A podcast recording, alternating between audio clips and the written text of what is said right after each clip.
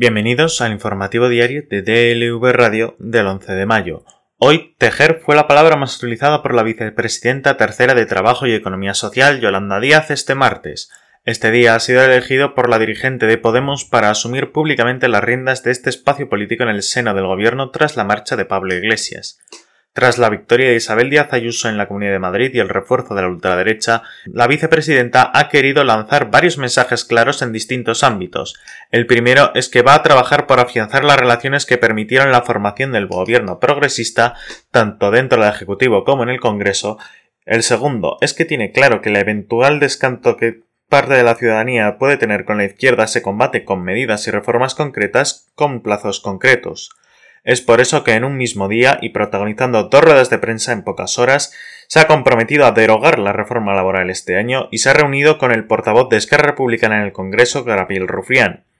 Los plazos en derecho no se discuten, se cumplen, aseguró sobre la transformación del mercado de trabajo que quieren acometer en el marco de denominado Plan de Recuperación, Transformación y Resiliencia, despejando cualquier duda sobre posibles retrasos en la derogación de la reforma laboral. Para impulsar medidas de calado, Díaz es consciente de que el gobierno necesita estar fuerte y por ello trasladó un mensaje de unidad muy contundente y anunció incluso que la legislatura comenzaba realmente ahora, después de más de un año lastrada por la pandemia. Estamos ilusionados desde el gobierno con más fortaleza que nunca. El presidente y yo estamos más unidos que nunca. La legislatura empieza ahora y los cambios empiezan ahora. Queda mucho para hacer, pero la legislatura se va a culminar, vamos a trabajar mucho, bien y conjuntamente, y lo haremos de la mano del diálogo social.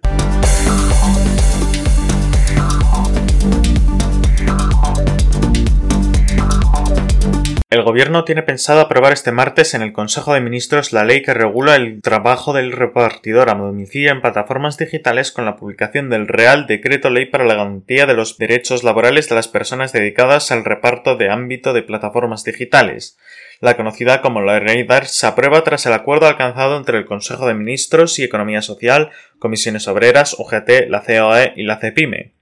Gracias a este acuerdo al que se llegó hace dos meses, las plataformas de reparto como Globo, Deliveroo o Uber eh, verán cómo las numerosas sentencias que reconocían la laboralidad de sus trabajadores se ven plasmadas en una ley que pretende acabar con la precariedad que siempre ha caracterizado a los trabajadores de este sector de la economía dedicado al reparto a domicilio. Lo principal de esta ley es que recoge la laboralidad de los repartidores de las plataformas digitales, una cuestión que ya venían recogiendo en numerosas sentencias, incluida la del Supremo, en septiembre del año 2020. Por medio de este decreto de ley se modificará el Estatuto de los Trabajadores para fijar la presunción de laboralidad en el ámbito de las plataformas de reparto. Es decir, que los riders dejarán de ser falsos autónomos y pasarán a ser trabajadores por cuenta ajena.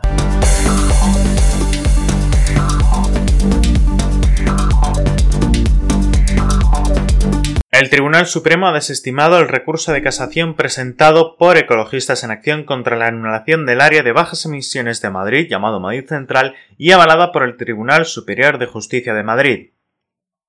De este modo se convierte en firme la sentencia de la sección segunda de la Sala de lo Contencioso Administrativo del Tribunal Superior de Justicia de Madrid de febrero, que ya se pronunció contra el recurso de la Ordenanza de Movilidad Sostenible y en favor del Partido Popular. Contra esta decisión solo queda abierto el recurso al Constitucional. El auto del Supremo valida los argumentos esgrimidos por el Tribunal de Justicia madrileño, tales como el de no haberse cumplido con el trámite de información pública y con la imprescindible memoria económica previa a la aprobación de la ordenanza en el lanzamiento de Madrid Central. Además, la sentencia del Supremo niega que concurra ninguno de los supuestos de interés casacional invocados por el recurrente y niega la validez jurídica al argumento esgrimido por ecologistas en acción a tenor de la trascendencia de Madrid Central para los vecinos de Madrid y el resto de usuarios de las vías. El Supremo entiende que sobresale por encima de todo recurso la inexistencia de una memoria económica suficiente para declararlo un vicio determinante de nulidad por más que pueda coincidirse con lo recurrente en la trascendencia social del asunto. El Ayuntamiento de Madrid había mantenido la vigencia de Madrid Central apelando a que esperaba que las sentencias fueran firmes. Tras el auto del Supremo y a la espera de que se produzca un pronunciamiento del consistorio, queda definitivamente sin efecto la medida que diseñó el equipo de Carmena para cumplir con la normativa europea de lucha contra las emisiones en las grandes urbes.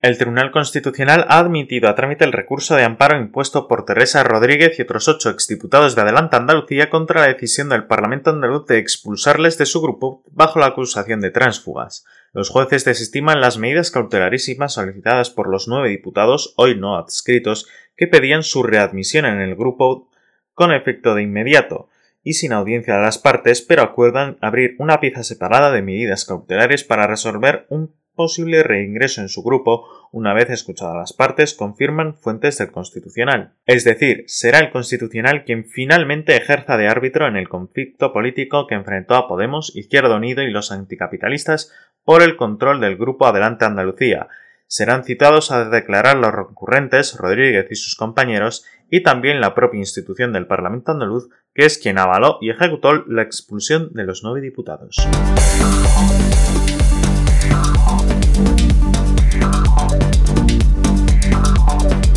La Fiscalía de Madrid va a presentar una querella contra la diputada de Vox, Rocío Monasterio, por supuestamente haber falsificado un visado en la obra del LOB del presentador Arturo Valls, adelantado El Mundo y confirmado el diario.es. La dirigente de la formación de extrema derecha utilizó un sello falseado del Colegio de Aparejadores de Madrid, como denunció la propia entidad en noviembre, en proyectos que presentó en el Ayuntamiento de Madrid en 2005, 2011 y 2016 para el love del presentador Arturo Valls, según destapó el país.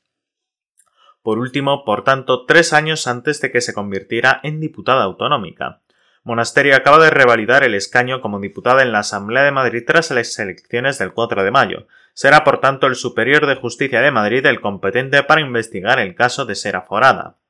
la Fiscalía abrió el 2 de marzo de 2020 una investigación por esas irregularidades tras una denuncia presentada por el Grupo Municipal Más Madrid que estaba firmada por los ediles José Manuel Calvo y Marta Higueras, hoy fuera del Grupo Municipal, y ambos esgrimieron un presunto delito de la falsedad de un documento público y la Fiscalía dice ahora que sí pudo verlo. Al margen de la denuncia del Grupo Municipal de Más Madrid contra Monasterio, hubo otros que se acumuló a la primera de los mismos hechos y el mismo delito presentado por el Colegio de Aparejadores y Arquitectos Técnicos de Madrid, según informó el Ministerio Público en marzo de 2020.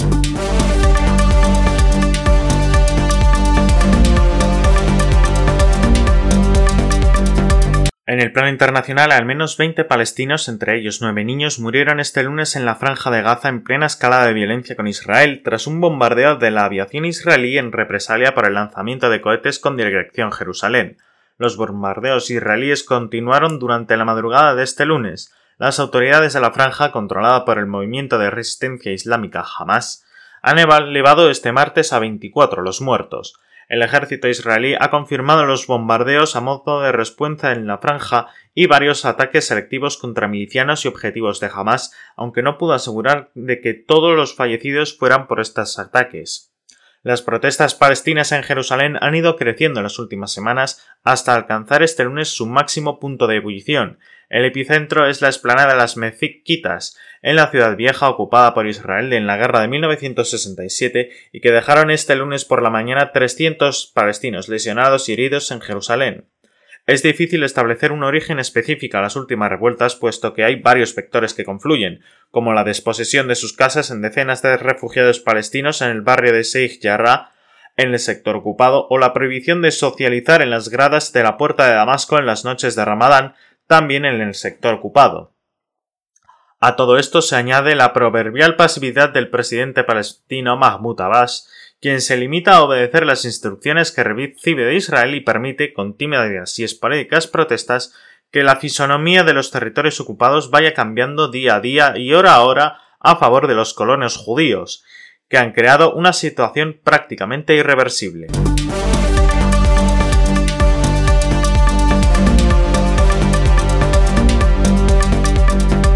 El FBI señaló al grupo de piratas informáticos DarkSide como responsable del ciberataque que mantiene fuera de servicio desde el viernes pasado a Colonial, la mayor red de oleoductos de Estados Unidos. El FBI señaló además en un comunicado que continúa trabajando con la empresa y sus socios de gobierno en la investigación del ataque de un ransomware por medio del cual un grupo de piratas informáticos bloqueó el acceso a los ordenadores de la compañía y pide dinero para liberarlos.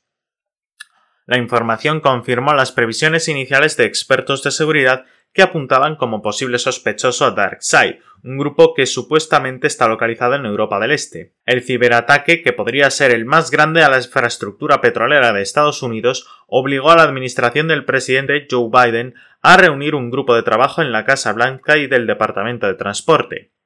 Biden anticipó que lideraran un esfuerzo global contra este tipo de ataques por parte de criminales transnacionales que, afirmó, a menudo utilizan redes globales de lavado de dinero para llevarlos a cabo. El gobernante apuntó que, según los datos de la inteligencia estadounidense, hasta ahora no hay pruebas de que Rusia esté involucrada y recordó que espera reunirse próximamente con el presidente ruso Vladimir Putin sin mencionar una fecha. Esa cita se espera que tenga lugar en junio, cuando Biden viajará a Europa para las reuniones como las del G7 y la OTAN. Pero si hay pruebas, añadió, de que el grupo de piratas informáticos esté en Rusia y considero que las autoridades de ese país tienen cierta responsabilidad para lidiar con esto.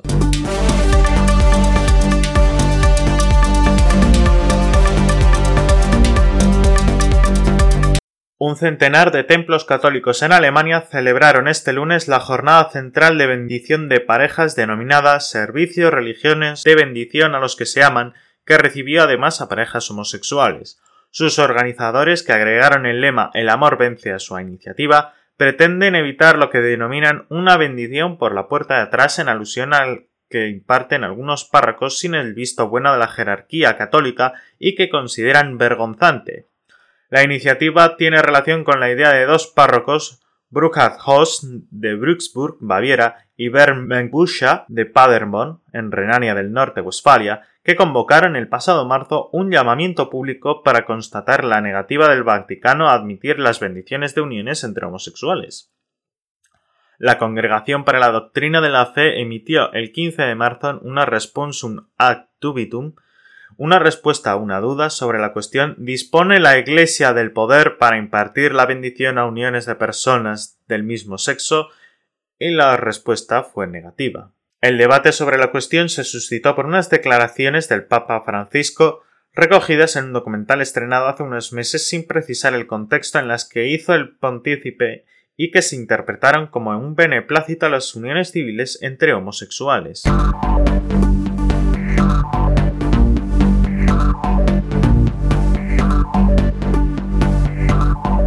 Hoy en deportes, después de ocho partidos tras regresar a las canchas, Anthony Davis mostró sus cartas ante Portland Trail Blazers, una actuación típica de la estrella de Los Ángeles Lakers con 36 puntos, 12 rebotes y 5 asistencias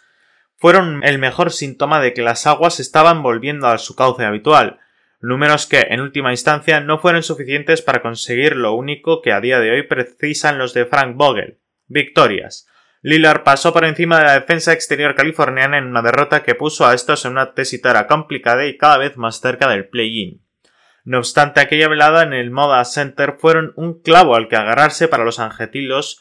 pues Anthony Davis evidenció una progresión más que notable, algo que contra un emparejamiento propicio podría llevarles a remontar el vuelo. Y así sucedió. Estando entre la espalda y la pared, los Lakers salvaron un match ball este domingo ante los Phoenix Suns, a quienes vencieron por 123 a 110 en un competitivo duelo para seguir manteniendo vivas sus opciones de entrar entre los seis primeros calificados de la conferencia oeste, una victoria que no habría sido posible sin dos factores, o más bien dos figuras, Alex Caruso y Anthony Davis.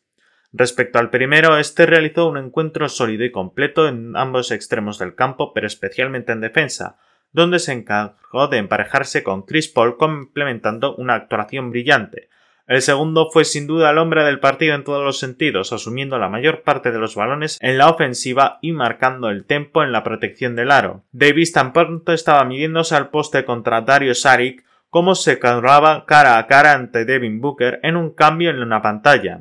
La extensa envergadura del nativo de Chicago supuso un calvario para los exteriores de los Suns que impactaron una y otra vez contra la estrella de Los Ángeles.